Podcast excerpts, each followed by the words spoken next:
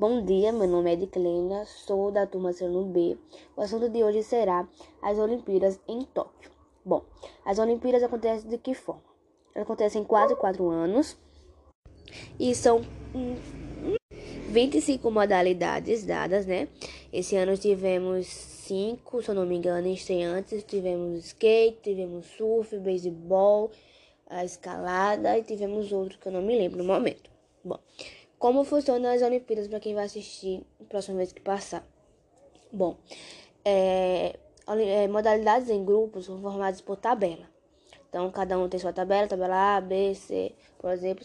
Jogam cinco rodadas livres, tá?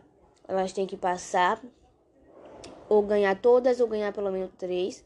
Passar em primeiro, se passar, joga é, as semis, se passar sucessivamente e vai jogando até chegar na final. Quem, quem passar a semi, quem passar a semi joga a final, quem não passar disputa o bronze, como foi o vôlei mas, masculino. Disputou o bronze, mesmo assim não ganhou.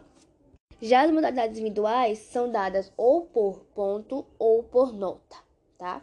Então aí já é de cada um, porque são muitas modalidades, não sei ao todos como funciona cada uma. Bom, foi isso, né? Mais ou menos assim, do meu jeito de explicar como é que funcionam as Olimpíadas. Quem ficou interessado, pesquisa mais sobre, que tem muita coisa a descobrir. E foi isso. Obrigado.